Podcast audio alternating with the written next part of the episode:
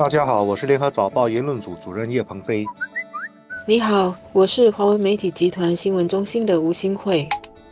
人力部最新公布的数据显示，本地失业人数增加了，因为有更多的人被公司裁员。九月的失业率是二点三八仙，上次达到这个数字是华尔街金融危机爆发后的二零零九年十二月。新加坡人的失业率则比整体失业率更高，达到三点三八仙。裁员最厉害的领域是服务业。我国第三季度的总就业人数增加了两万多人，比前个季度和去年的第三季都来得高。但是呢，裁员人数却比前个季度多百分之二十五，总体失业率也创下了十年新高。这种又有公司在请人，同时又有公司在裁员的怪现象，恰恰显示了我们的劳动市场一直还在面对结构性失业的问题，也就是找工作的人的技能呢没。办法和职业空缺所需的这个技能配对，而这也造成了本地失业率增加的主要原因。值得庆幸和安慰的是，新加坡在第三季度的就业人数增加情况是跨领域的，所填补的两万两千多个职业空缺呢，是来自建筑业、制造业、资讯科技业、社会工作和个人服务领域以及专业服务领域。也就是说，我们的传统行业和新兴行业都在请人。不过与此同时呢，新加坡正在加速经济转型，本地的大企业和中小企业都在随着数数码科技、人工智慧科技的到来，做必要的业务重组和人事重组，以便能够提高生产力和国家的竞争力。在这个重组的过程中呢，难免就出现了精简人手和裁员的现象。理想的情况是，即使有人受经济重组和精简人手影响，还是能够很快的找到工作，或者是被安排到另一个领域继续就业。但是要做到这一点，企业和员工都必须做。处改变，特别是工作和流程的设计以及员工技能的提升。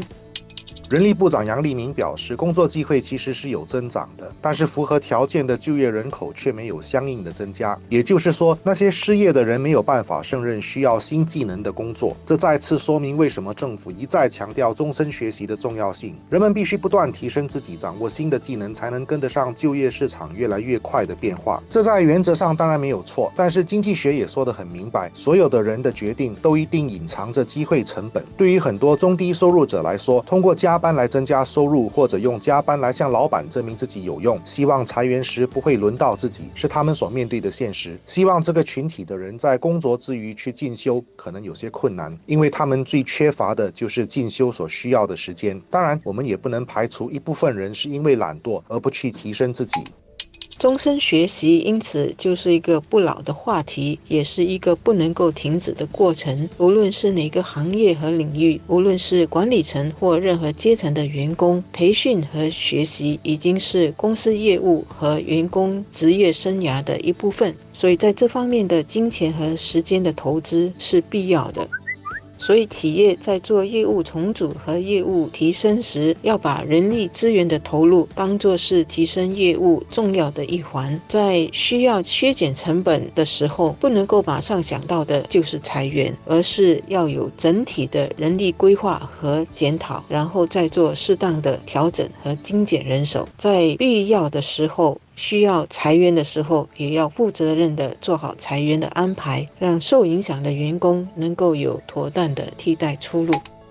另一个需要关注的是全球经济的变化。美国在各地发起的贸易战，让经济衰退的压力越来越大。很多公司因为面对经济前景的不明朗而不敢投资，这就让工作机会减少了。此外，科技的发展也让机器人越来越普遍，很多职位都让机器人给取代了。这个大趋势并不是终身学习所可以解决的。美国民主党总统候选人之一的杨安泽就提出要每个月给每个满十八岁的美国公民发放一千块钱的生活。费的证件，这个想法在经济学界已经讨论了一段时间，也在一些小地方做过实验，但是他现在已经进入美国主流政治的讨论了。可见失业问题已经严重到必须用想象用新的办法来解决了。我们当然距离这种激烈的手段还很远，但是它说明失业问题必须得到更多的重视。就业是社会最稳定的重要因素。美国选出特朗普当总统，就是因为很多人觉得自己已经无法继续参与经济活动，对通过努力工作去改善生活失去了希望，所以才投票给特朗普，要在政治上做出激烈的改变。香港的动乱虽然表面上是追求民主自由，深层原因还是因为香港年轻人在经济上失去了希望和信心。新加坡。政府在创造就业方面的努力有目共睹，可是很多因素并不在我们的掌控之内，特别是世界经济发展的走势这种外在的因素。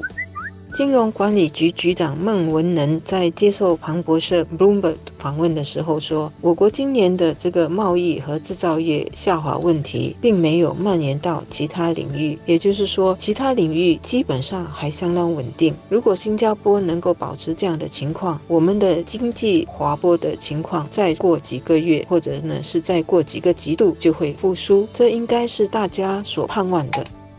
就个人层面而言，终身学习当然还是值得提倡的做法。活到老学到老，在新科技时代尤其如此。不断提升和充实自己总是没错的，这是一种对自己负责任的做人原则。而且，这种长期的投资会让我们跳脱出短期的经济不确定性所带来的威胁，最后更有助于社会的稳定。